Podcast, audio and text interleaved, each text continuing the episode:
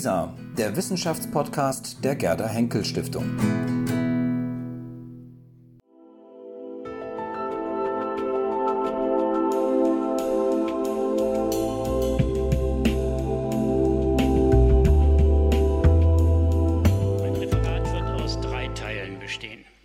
Disziplin entsprechend werde ich mit einer kunsthistorischen Beobachtung beginnen.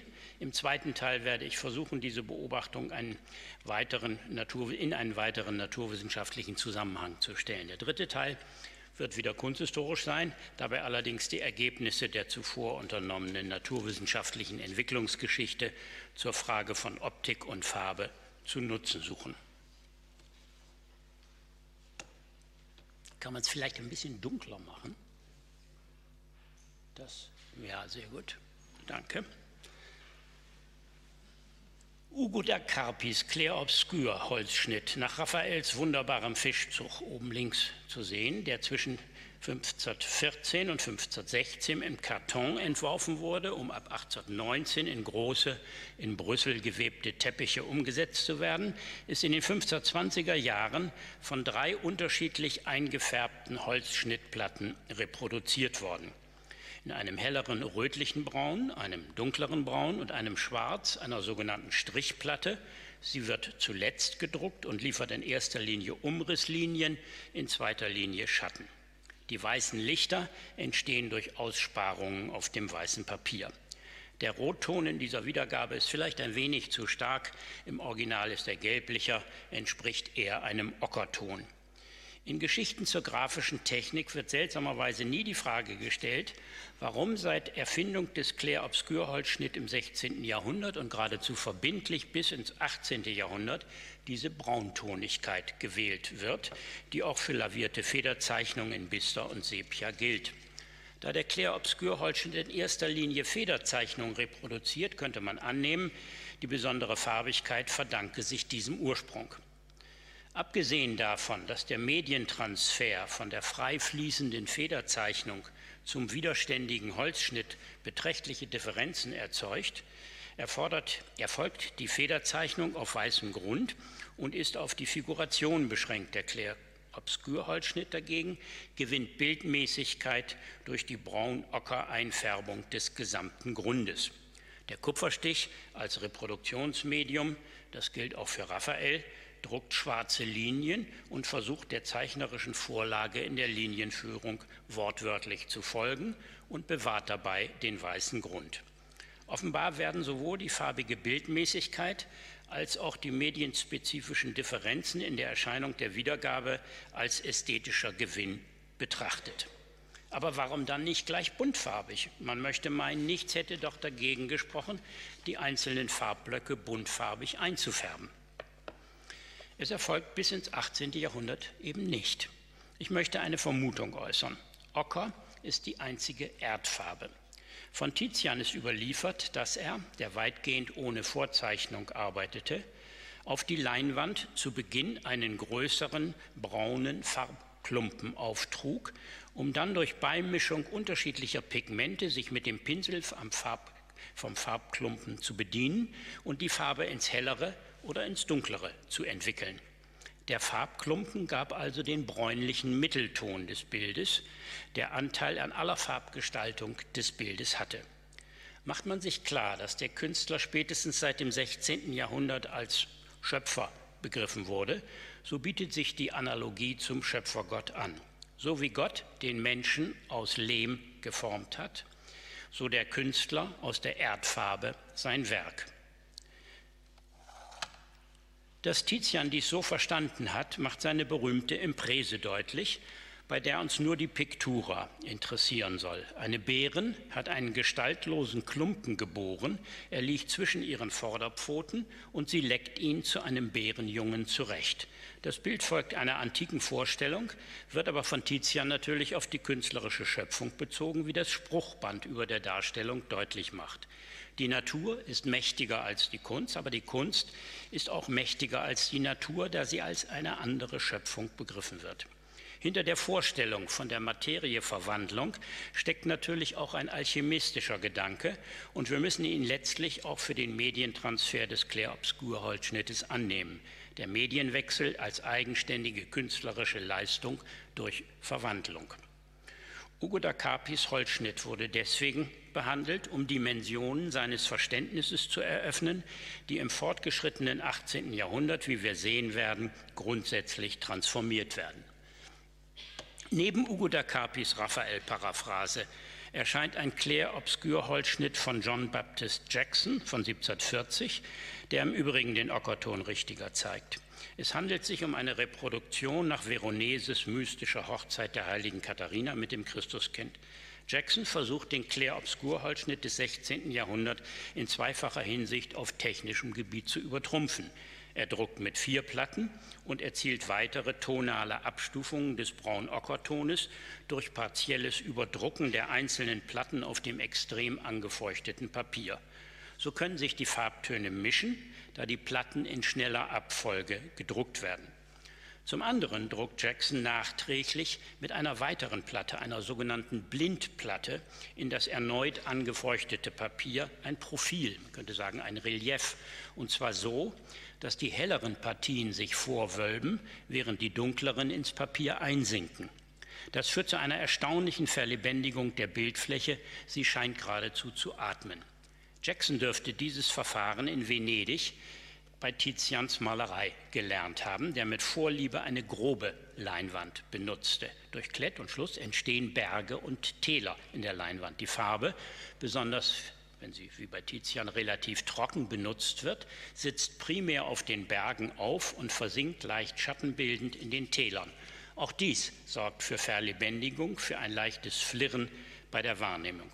Und Verlebendigung ist das eigentliche Ziel dieser Kunst, wie wir auch später sehen werden. Die dritte Darstellung auf dieser Folie zeigt eine Sepia-Zeichnung von Adrian Zink von um 1800.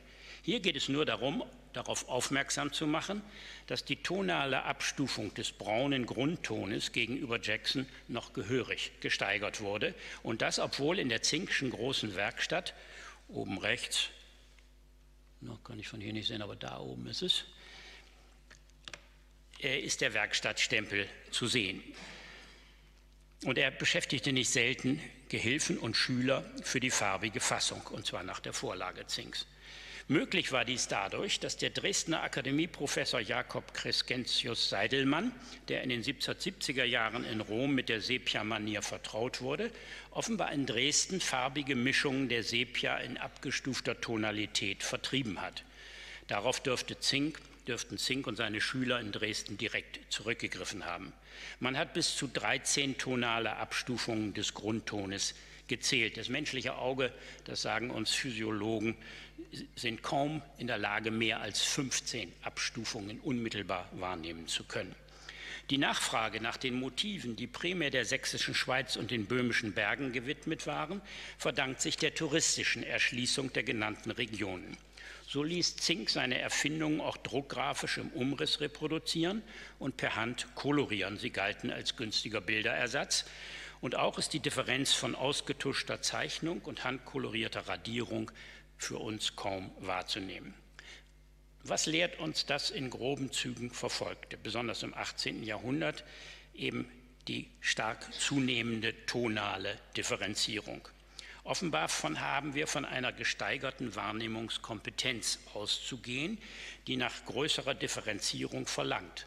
Man fragt sich warum. Man kann vermuten, dass sich dahinter ein letztlich, sagen wir, bürgerliches Bedürfnis nach einer Fähigkeit, Stofflichkeit stärker unterscheiden zu können, verbirgt, um Produkte verfeinern zu können, beziehungsweise sich mit Hilfe einer größeren Unterscheidungskompetenz Vorteile eben durch Verfeinerung verschaffen zu können. In der Berliner Akademie der Künste etwa eiferte man durch Designverbesserung der Pariser Luxusindustrie nach, um die Produkte breiteren Kreisen zur Verfügung stellen zu können.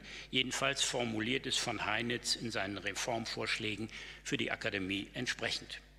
Zudem war die zunehmende Entwicklung und Verbesserung optischer Geräte hilfreich, ferner ihre relativ starke Verbreitung. Maschinenproduzierten verfeinerte Stoffe, es sei nur an Arkwrights Spinnmaschine erinnert. Verfeinerung als Qualitätsmerkmal fördert Beurteilungskompetenz und so wird auch der Kunst Differenzierung in der Wiedergabe abverlangt. Zink hatte einen berühmten Nachfolger, der das Zink-Sepia-Verfahren sorgfältig studiert hat, Caspar David Friedrich. Auch er setzte auf eine besondere Nachfrage, zeige Ihnen vier solcher Beispiele, auf eine besondere Nachfrage bei Motiven von touristischem Interesse durch noch stärkere tonale Differenzierung. 1801 machte Friedrich von Greifswald aus zwei Reisen nach Rügen, um einschlägige Motive der Insel zeichnerisch aufzunehmen. Dabei benutzte er, was die Forschung nicht gerne hört, auch technische Hilfsmittel wie die Kamera obscura und etwas später auch die Kamera lucida, ferner Fernrohre. Er konstruierte Weitwinkelperspektiven, wie sie die auch in Dresden beliebten Panoramen bzw. Halb- und Zimmerpanoramen demonstrierten. Der Rügentourismus wurde primär ausgelöst durch Kosegartens stürmerische und drängerische Rügenbegeisterung. Ab den 1770er Jahren besang er rügensche Highlights, die Stubbenkammer mit den Kreidefelsen, Kap Arkona oder den Rugard, Orte, an die sich vorzeitige Kulte banden oder die als Opferstätten galten. Die Anlehnung all dieser äh, Gedichte an den Ossian-Mythos ist offensichtlich. Zugleich wurde Rügen eine politische Bedeutung beigemessen und zu einem naturwissenschaftlichen Forschungsfeld erklärt, was für, Ostia, für Ossian die Insel Staffa und mit ihren Basaltfelsen sind, das wurde für Rügen die Kreidefelsen. Politisch galt Rügen als die Ausgangsbasis für den Feldzug zur Protestantenbefreiung durch Gustav Adolf II. im Dreißigjährigen Krieg. In seinen späten Nachfolger Gustav Adolf IV. setzte man große Hoffnung, er könne entsprechendes im Kampf gegen Napoleon leisten. Und wieder sollte Rügen der Ausgangspunkt für den Befreiungskampf, der aus dem Norden kam, bilden. Nach dem Vorbild von Staffa entstanden auch für Rügen eigene Reiseführer von Zöllner 1797, von Nernst 1800, von Grümke 1805. Sie referieren einerseits die Rügenmythen und waren andererseits an neuen naturwissenschaftlichen Gesteinsuntersuchungen interessiert. So gehören Friedrichs Rügensepien der Frühphase dieser Entwicklung an. Besonders zwischen 1803 und 1806 setzte Friedrich die Zeichnung von 1801 in große Sepien um. Sie waren ein Erfolg, wie Wiederholungen und Varianten ausweisen. Die überlieferten sind zu einem nicht geringen Teil nicht gut erhalten. Zwei davon haben Sie eben gesehen, sind verblasst und lichtrandig mit einer grandiosen Ausnahme der größten und anspruchsvollen Kap Arkona-Sepie, die früh von Albert von Sachsen-Teschen erworben wurde, der zuvor 60 großformatige Sepien bei Zink in Auftrag gegeben hatte, um sich an seine sächsische Heimat erinnern zu können. Sie bilden den Grundstock der von Albert gegründeten Wiener Albertina, was man sich selten klar macht. Friedrichs Arkona-Blatt hat eine Breite von genau einem Meter. Damit übertrifft er bewusst noch die größten zinkschen Blätter. Friedrichs differenzierter Einsatz der Sepia ist in der Tat atemberaubend. Wenn Friedrich nach 1806 Abstand von der Sepia-Manier nahm und sie erst sehr viel später wieder aufgriff, dann liegt das daran, dass er ab 1806 begann, in Ölfarbe zu malen. Doch was ihm die Sepia-Manier in der zinkschen Tradition an Differenzierungserkenntnissen gebracht hatte, übertrug er auf die Ölmalerei, indem er mit zarten Lasuren arbeitete, die er Schicht auf Schicht übereinander legte, um Licht und Hell und Dunkel differenzieren zu können. Häufig sammelt sich die größte Helligkeit im Zentrum des Bildes, um zu den Rändern hin schrittweise abgedunkelt zu werden, was den Blick auf das Zentrum und auf diese Bilder fokussiert was wir schon hier festhalten können. Kunst wird im 18. Jahrhundert und frühen 19. Jahrhundert mehr und mehr zu einem Unterfangen, das Erscheinungsphänomene festzuhalten sucht. Der Begriff ist mir wichtig. Und so sehr sie von Naturerfahrungen ausgehen mögen, die Erscheinung der Phänomene lässt sich auch bildimmanent steuern. Clair-Obscur-Holzschnitte und Sepia-Zeichnungen folgen in ihrer tonalen Farbigkeit ja nicht der Natur, sondern sind allenfalls Äquivalente für Naturerscheinungen und Naturfarben. Sie stiften so etwas wie ein Medienbewusstsein und arbeiten der Auffassung von künstlerischer Autonomie zu. Nicht das Thema eines Bildes zählt primär, sondern seine Gestaltung. Das Thema mag Anlass sein, seine Bedeutsamkeit, seine Stellvertreterfunktion für Höheres ist nicht oder nicht mehr sein Ziel. Ziel ist die Einlösung von Gestaltungsproblemen, die einen besonderen optischen und ästhetischen Reiz ausmachen. Ich komme zu meinem zweiten Teil und springe direkt in die naturwissenschaftlichen Zusammenhänge. Liest man Joseph Priestleys The History and Present State of Discoveries Relating to Vision, Light and Colors von 1772 in der annotierten und vermehrten deutschen Ausgabe von Georg Simon Klügel, die in zwei Teilen mit nahezu 600 Seiten 1776 in Leipzig unter dem Titel Geschichte und gegenwärtiger Zustand der Optik vorzüglich in Absicht auf den physikalischen Teil dieser Wissenschaft erschien so bekommt man, pathetisch ausgedrückt, eine Ahnung vom Glanz und Elend der Aufklärung. Priestley ist historisch ungemein beschlagen und in der Lage, die Dinge mit größter Klarheit darzustellen. Er gliedert seine Geschichte der Entdeckungen und Beobachtungen in sechs Perioden, wobei die dritte das Descartesche, die fünfte das Newtonsche Zeitalter umfasst, das sechste die Zeit nach Newton bis in die Gegenwart.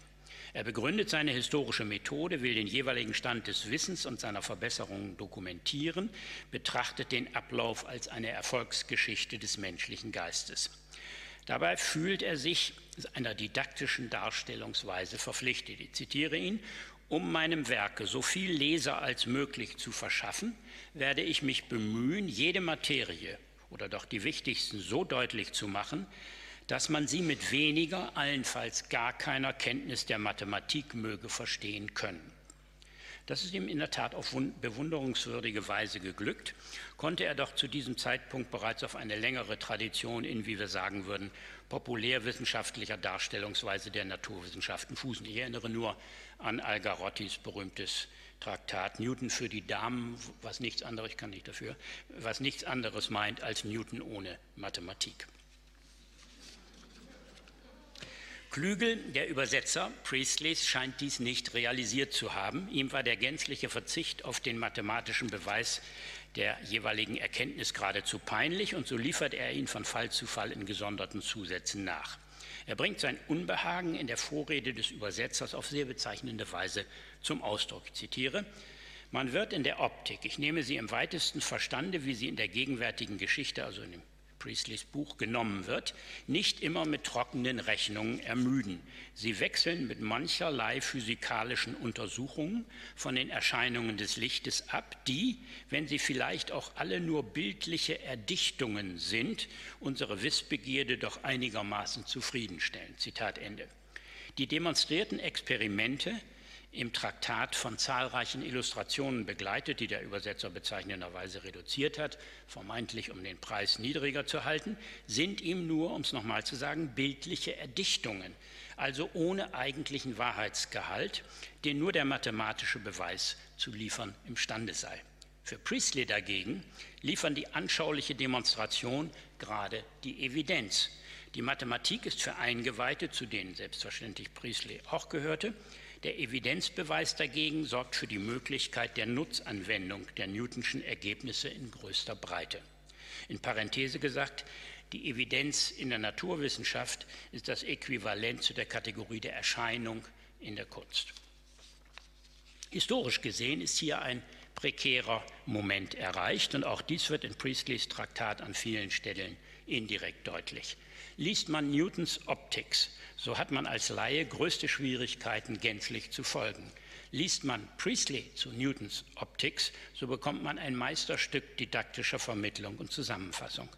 Man bekommt aber auch eine Ahnung davon, dass die Wissenschaften sich nicht nur ausdifferenzieren, sondern in Zukunft nur noch schwer zueinander zu vermitteln sein werden. Der jeweilige Abstraktionsgrad, die jeweilige begriffliche Spezifizierung lässt die Wissenschaften in Einzeldisziplinen zerfallen, die sich nicht mehr einem verbindlichen Weltbild fügen.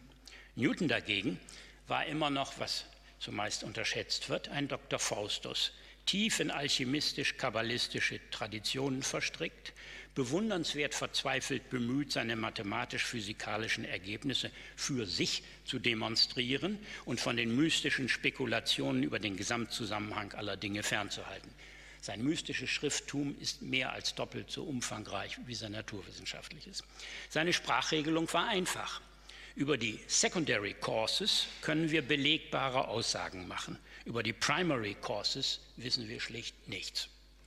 Und so hat Michael White in seiner Newton-Biografie von 1997 recht. Newton ist the last sorcerer, also der letzte Hexenmeister oder Zauberer. Der alchemistische Versuch, durch Beschwörung an der göttlichen Weisheit Anteil nehmen zu können, setzt den Glauben an die Schöpfung voraus. Priestley wusste das sehr genau, er hat eine elfbändige Religionsgeschichte geschrieben, aber mit Betonung auf Geschichte.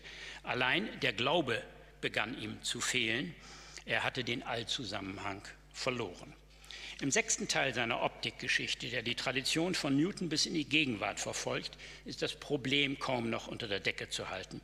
In einer längeren Einführung versucht Priestley mit allen Mitteln der verbreiteten Meinung entgegenzusteuern nach Newton sei eigentlich nichts Wichtiges mehr in der Naturwissenschaft und auf dem Felde der Optik hervorgebracht worden. Weit gefehlt, ruft Newton uns entgegen, eine unendliche Fülle von Beobachtungen sei in der unmittelbaren Vergangenheit gemacht worden. Die Newtonschen Versuche seien verfeinert worden, seine Beobachtungen vielfältig ergänzt, einiger seiner bloßen berühmten Queries seien bewiesen worden, viele scheinbar widersprüchliche Beobachtungen, sogenannte ist auch ein schöner Begriff, Gesichtsbetrüge hätten sich dem jüdischen Kosmos durch Erklärung integrieren lassen und so weiter.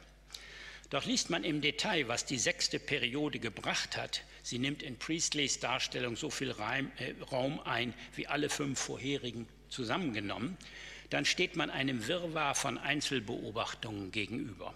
Priestley findet keine Darstellungsform mehr, reiht Erkenntnispartikel an Erkenntnispartikel und der Übersetzer vermehrt das Chaos durch seine Zusätze noch beträchtlich, vor allem aber indem er nun auch noch einen Grundfehler des 18. Jahrhunderts begeht, den Priestley sorgfältig vermieden hatte. Priestley berichtet, wenn er von den Farben spricht, nur von den Brechungen und Beugungen des Lichtstrahles nach den Newtonschen Experimenten. Klügel dagegen führt die neuesten Versuche von Leblancs Farben, Dreifarben- oder Vierfarbendruck an. Er erwähnt die Farbsysteme von Meyer, kennt auch Lichtenbergs Kommentare dazu. Ferner verweist er auf die Systematiken von Schiffermüller und Lambert.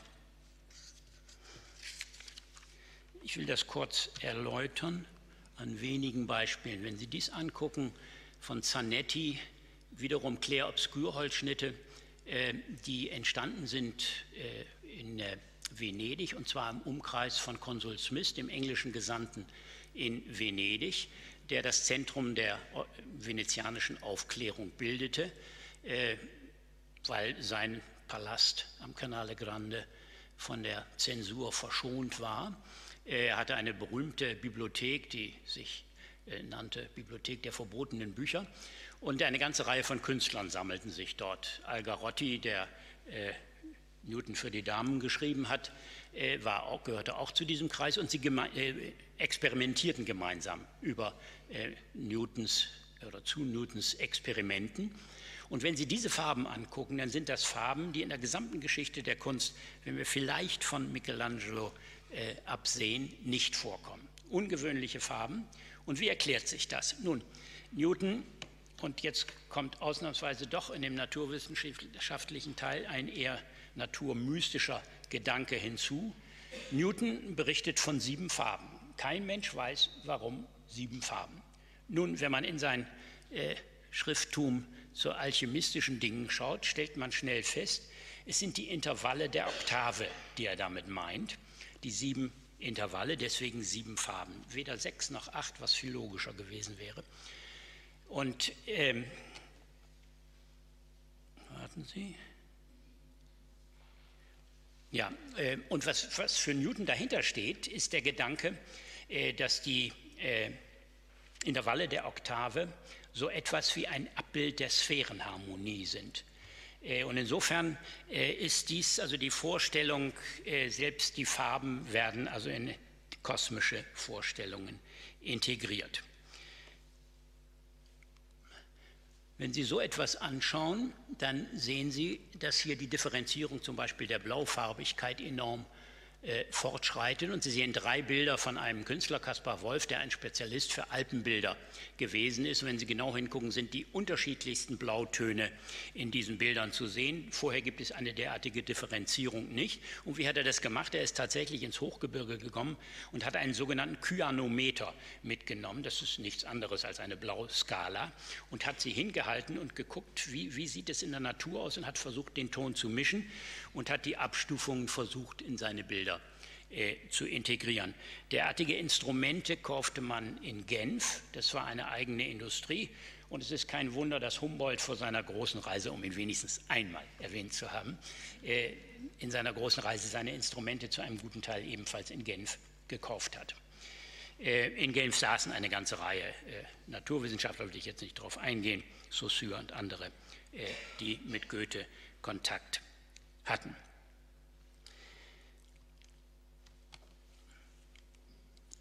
Diese Farbsysteme reagieren nun auf Newtons Experiment und sie betonen die Realität der Zwischenfarben. Denn selbstverständlich, das stellt auch Priestley fest, äh, selbstverständlich haben alle Farben, die zwischen den sieben Farben liegen, und sei der Abstand noch so gering, ihren eigenen Brechungskoeffizienten und sind deswegen eigene Farben.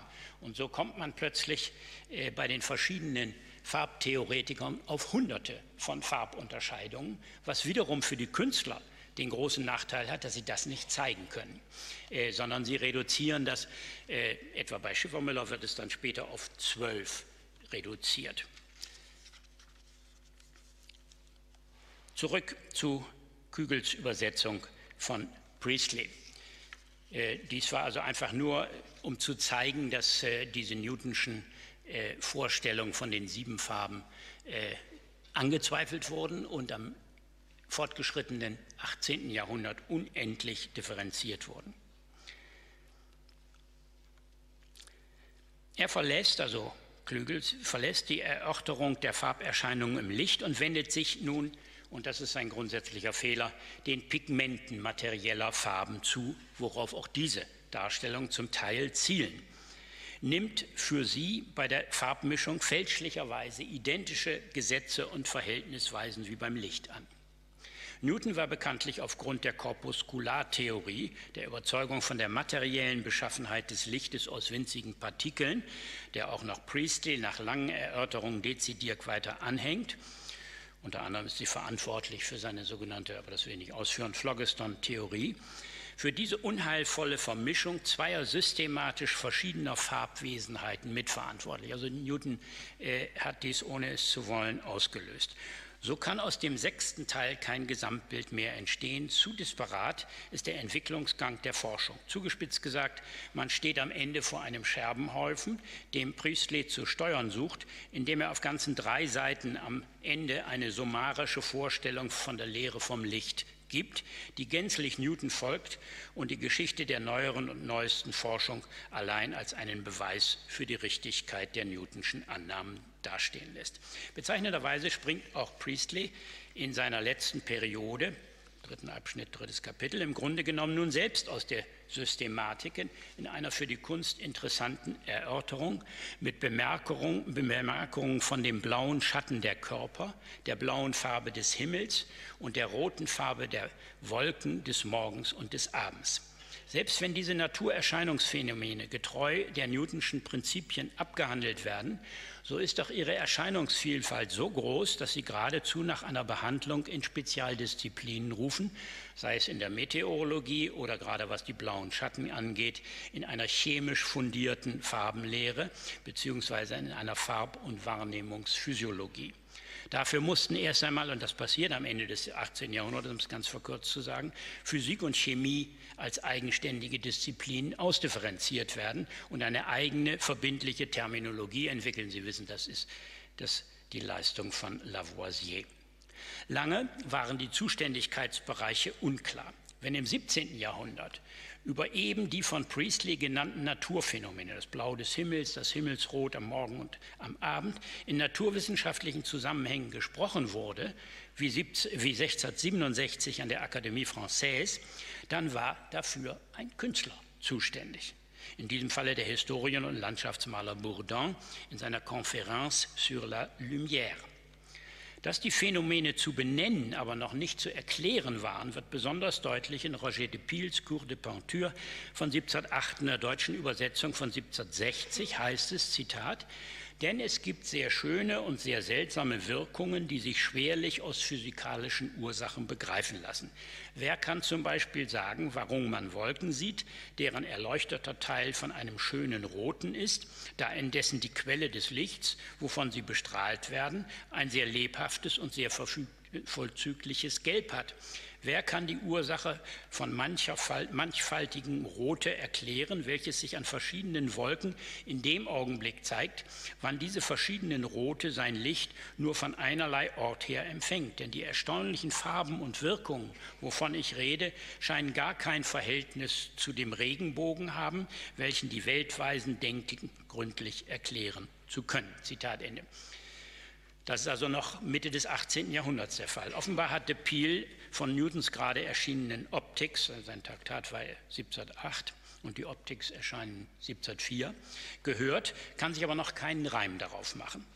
Dazu bedarf es der klaren Beschreibung eines Priestley oder aber einer noch nicht genannten Form der Popularisierung, die durch die Dichtung wie sie etwa James Thompson in seinem Jahreszeitengedicht The Seasons von 1726 bis 30 liefert.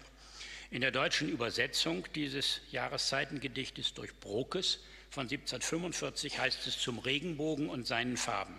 Ein jed Farbe entwickelt sich in schöner Ebenmaß und fließt als Rot bis dahin, wo der Purpur sich ins Firmament vergießt. Hier, großer Newton, sind die Nebel, die sich zerteilen, wie das Rund, das sich zerstreut durch deine Menge der gläsernen Triangel, da sind die Prismen gemeint, zeigt und sich dem philosophischen Auge nunmehr durch dich entwickelt, kund und das geteilte Zwillingslicht durch dich verfolgt sichtbar macht im weiß gemischten Labyrinth. So kann man das Experimentum Crucis auch darstellen und vor allem vertraut mit ihm machen.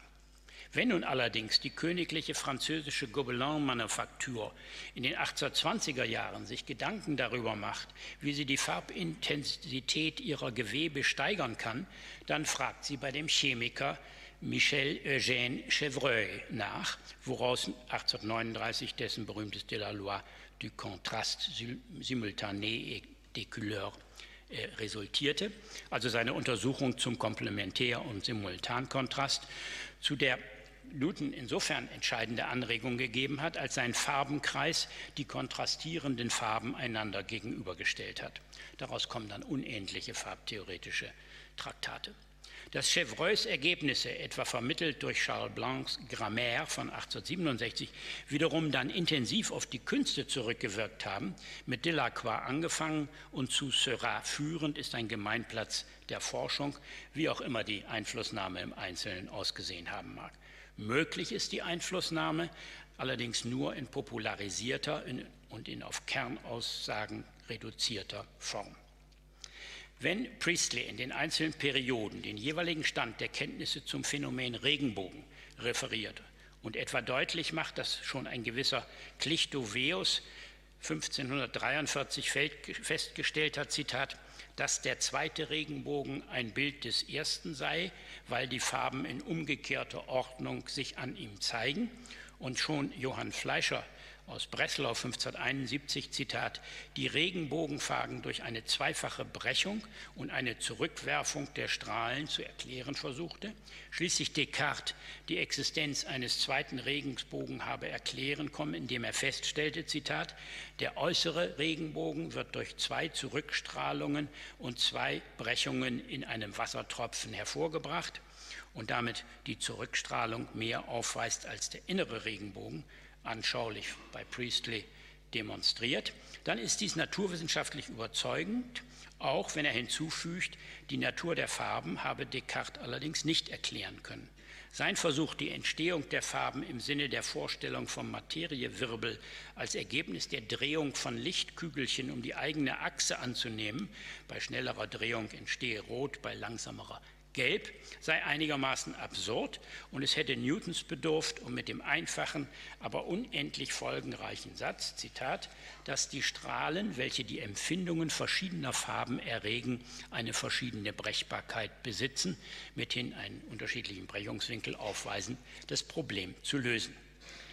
Was Priestley nicht realisierte, ist die Tatsache, dass die Darstellung von Regenbögen in der bildenden Kunst verblüffend lange den naturwissenschaftlichen Erkenntnissen nicht gefolgt ist. Der erste mit der umgekehrten Farbanfolge richtig dargestellte doppelte Regenbogen erscheint. Ah, dies ist noch, noch ein weiteres Farbexperiment, wo auch eben Farben auftauchen, äh, die vorher in der Kunst keine äh, Rolle gespielt haben. Das sind die ersten Regenbogendarstellungen, äh, wo man sehen kann, dass der Regenbogen noch nicht richtig dargestellt ist. Links bei Josef Anton Koch, der doppelte Regenbogen ist nicht richtig. Der Bogen ist äh, äh, auch fälschlich angebracht und ähnliches.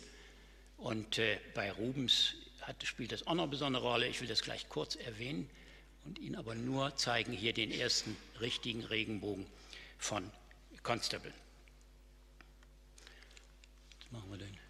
Noch Josef Anton Koch in seiner heroischen Landschaft mit doppeltem Regenbogen von 1804 bis 15 lässt die Farbabfolge identisch sein, lässt zudem beim zweiten Bogen die Farben nicht schwächer erscheinen und weiß erst recht nicht, dass der zweite Bogen breiter ist als der erste und seine dreifache Breite den Abstand zum ersten markiert. Ebenso wenig ist ihm bewusst, dass der Streifen zwischen ersten und zweiten Bogen dunkler erscheint und geradezu absurd und von aller Naturbeobachtung abweichend ist seine Vorstellung, eine Wolke vor einem einem Bogen könnten diesen unterbrechen, wo doch nur eine Wolke vor der Sonne, also im Rücken des Betrachters, den Bogen teilweise für die Wahrnehmung löschen kann.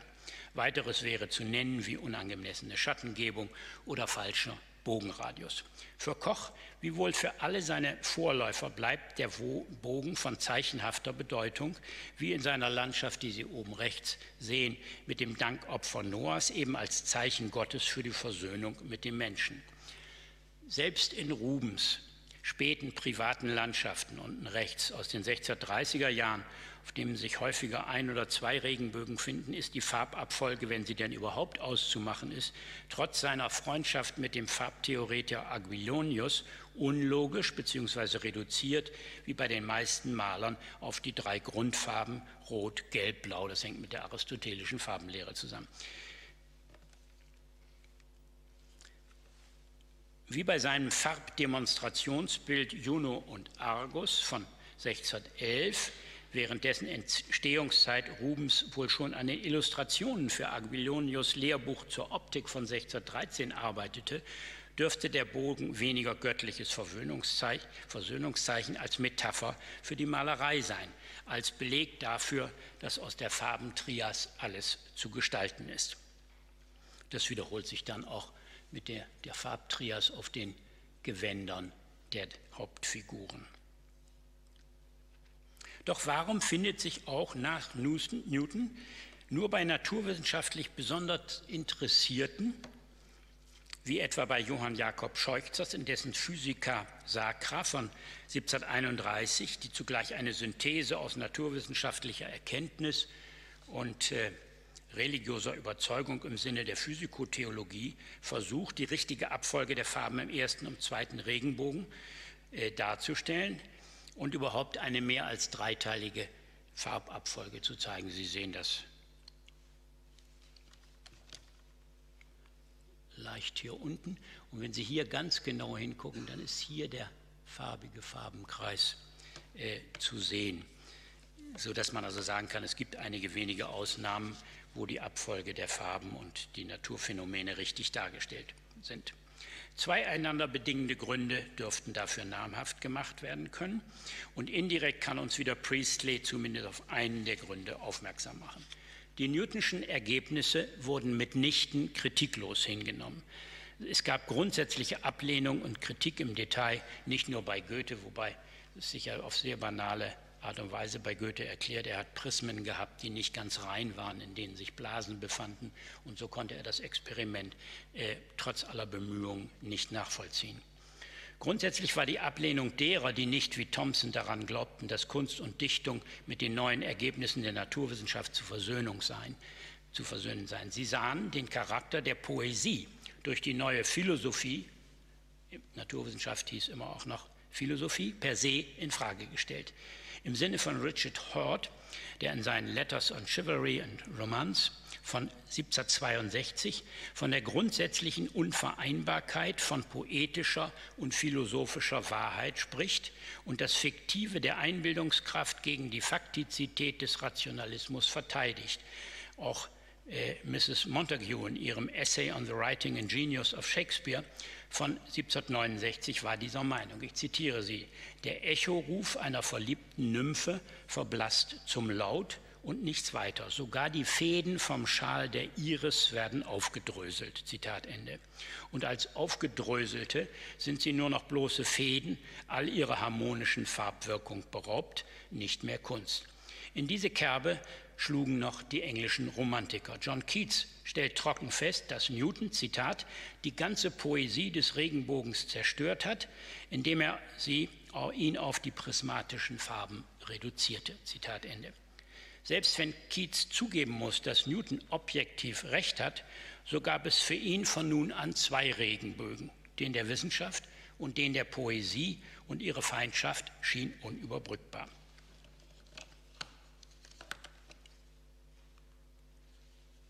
John Constable dagegen legte über all das, was Josef Anton Koch nicht wusste, in den Jahren zwischen 1827 und 1831 systematisch Rechenschaft ab. Er war genau wie Newton mit Faraday befreundet. Sein Sohn studierte äh, bei Faraday.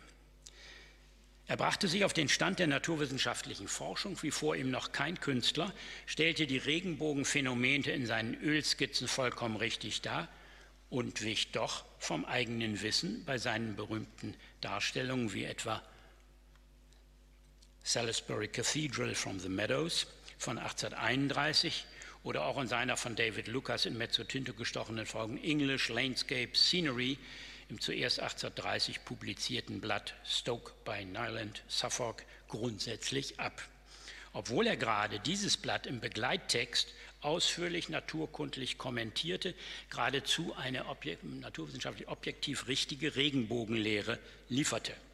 In beiden Fällen wölbt sich der Bogen bzw. wölben sich die beiden Bögen über einer Kirche. Sie können ihren Charakter als Heilszeichen nicht ableben, selbst wenn die Bögen auf dem Salisbury-Bild zudem persönlich aufgeladen sind durch Constables Freundschaft mit dem für die Kathedrale zuständigen Bischof Fischer und dessen Sohn, Constables wichtigen Förderer und Briefpartner. Wenn man genau, oh Gott, war das verkehrt. Moment wenn man genau guckt, wo der Regenbogen hingeht, geht er auf dieses Haus und das war das Wohnhaus von Herrn Fischer. Das heißt also, da sind also auch persönliche Dinge drin versteckt. Zudem verband Constable eine gemeinsame tagespolitische Überzeugung, die ebenfalls auf die Auffassung der Motive abfärbte.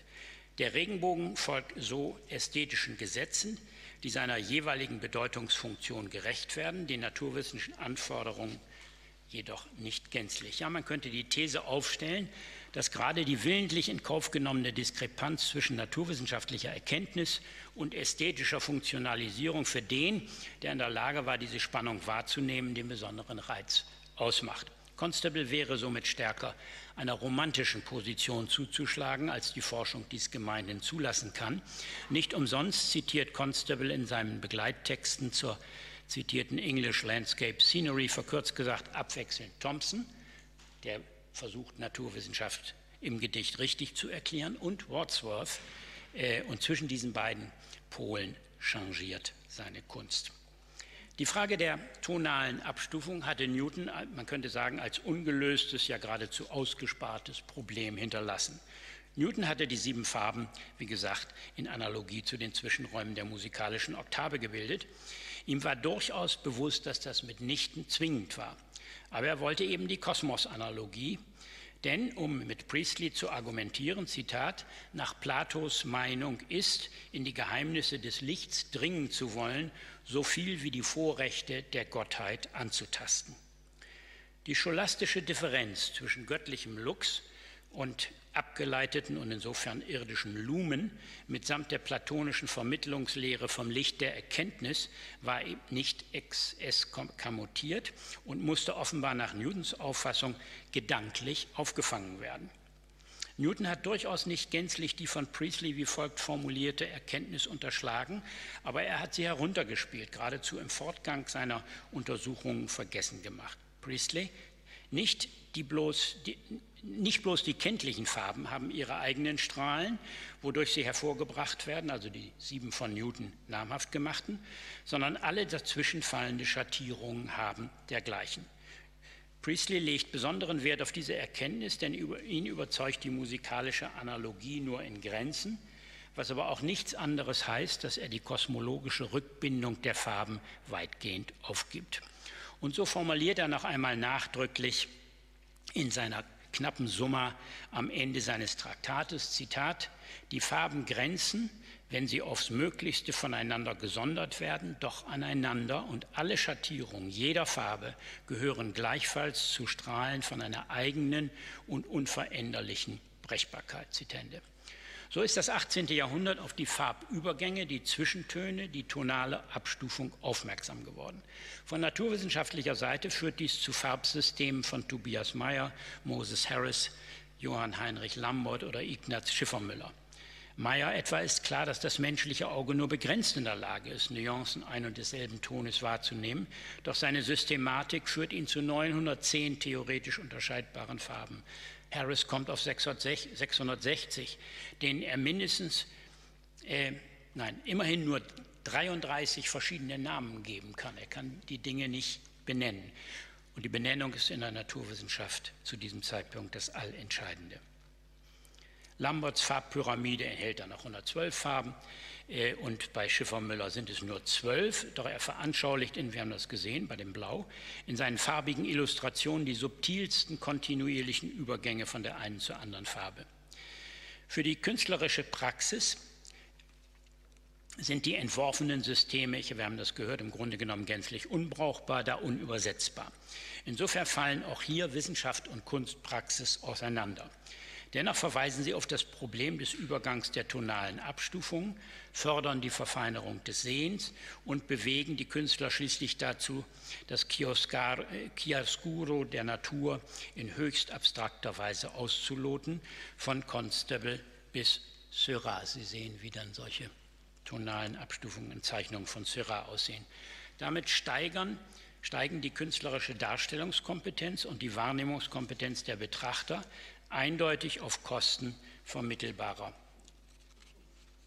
Inhalte. Ich komme zu einem kurzen dritten äh, abschließenden Teil.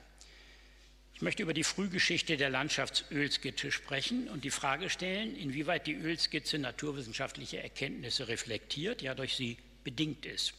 In erster Linie betrifft dies die Optik, also Wahrnehmungsprozesse, die sich verändern. Teil der Optik in der breiten entstehenden Traktatliteratur sind automatisch Überlegungen zur Farbwahrnehmung. Seltsamerweise hat die kunsthistorische Forschung dieses Problem nicht aufgegriffen, weil sie allein an dem Phänomen der Autonomie der Ölskizze interessiert ist.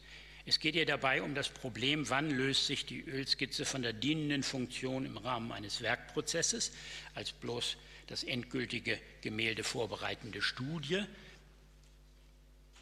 Entschuldigung. Und wann wird sie zu einem vollgültigen, für sich selbst stehenden Bild, bei dem der skizzenhafte Modus als besondere künstlerische Qualität, aber auch, würde ich ergänzen, als besonderes Erkenntnismedium anerkannt wird. Das lässt sich als eine immanente Entwicklungsgeschichte darstellen. Die Frage nach der naturwissenschaftlichen Bedingtheit fordert hingegen einen erweiterten Zugang. Die Ölskizze, ich kann das hier nur andeuten, hat eine präzise zu benennende Genese. An ihrem Anfang steht Claude Lorrain, obwohl nicht eine einzige Ölskizze von ihm überliefert ist. Dafür berichtet Joachim Sandrath in seiner Deutschen Akademie von 1675 ausführlich über Claudes Skizzenpraxis. Er sei in den, 60, ja, Sandrath sei in den 1630er Jahren mit ihm ins freie Feld gegangen, wo er Sandrath Naturdetails zeichnerisch aufgenommen habe, um sie in seinen Atelierbildern verwenden zu können. Da Claude zeichnerisch nicht sehr talentiert gewesen sei, Figurenzeichnen ihm schwer fiel, was objektiv so ist, habe er, Claude, auf Gegründtüchern, also grundierten Tüchern, Landschaftsausblicke in Öl gemalt und seinen Blick vom zweiten Grund aus in die Ferne gerichtet. Und für diese Art der Aufnahme sei er besonders begabt gewesen. Drei Dinge sind daran wichtig. Erstens, Claude malt in Öl vor der Natur, was gänzlich Neues. Er malt Fernblicke, versucht also atmosphärische Erfahrungen festzuhalten.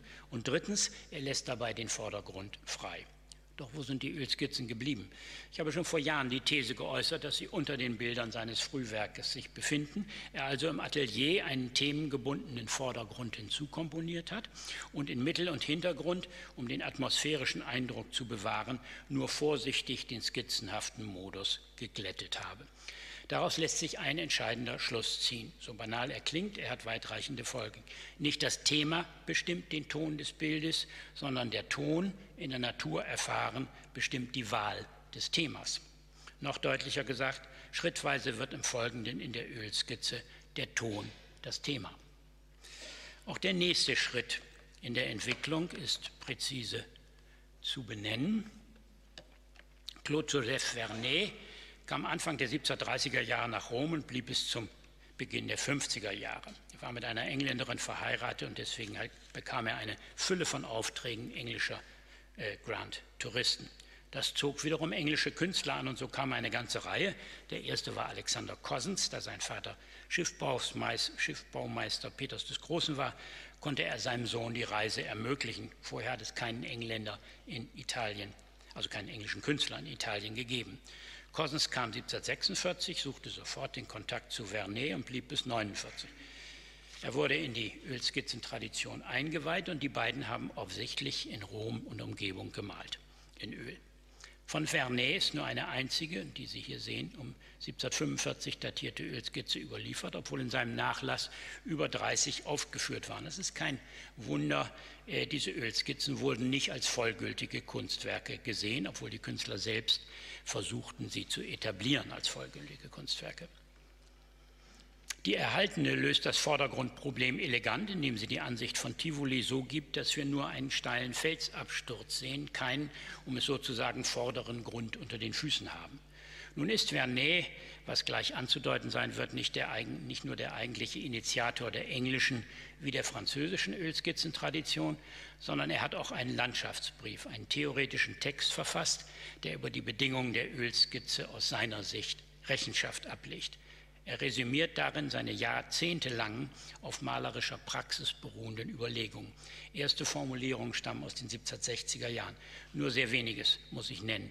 Vernet beginnt mit der Position des Malers vorm Landschaftsmotiv und nennt zwei Bedingungen. Erstens, die wiederzugebende Landschaft muss mit einem Blick, und jetzt kommt der entscheidende Punkt, ohne den Kopf zu bewegen und zu wenden, wahrgenommen werden. Zweitens, dies ist nur möglich, wenn zum darzustellenden Gegenstand ein gehöriger Abstand genommen wird. Er reflektiert über die genauere Entfernung, das will ich nicht ausführen.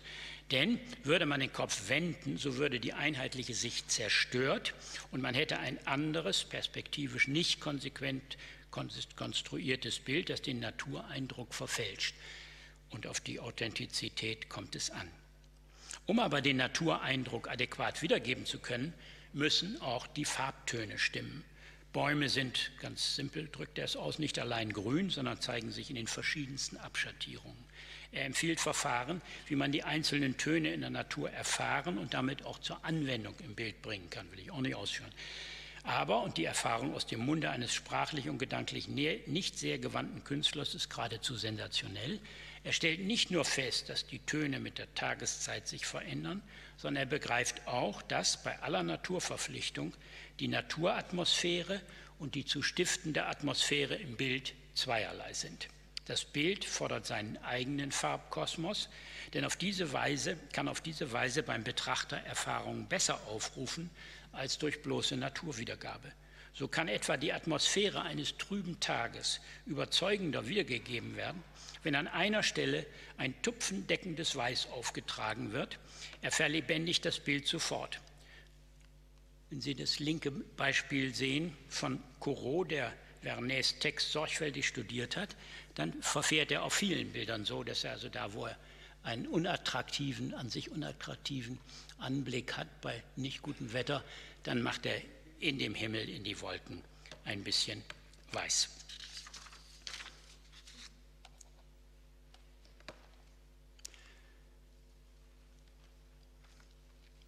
Wir hatten gesagt, Alexander Cossens sei der Erste gewesen. Seine grandiösen Ölskizzen stammen allerdings meist erst aus den 1770er Jahren und berühmt geworden ist er durch sein Blott-Verfahren, publiziert als eigenes Traktat 1785-86.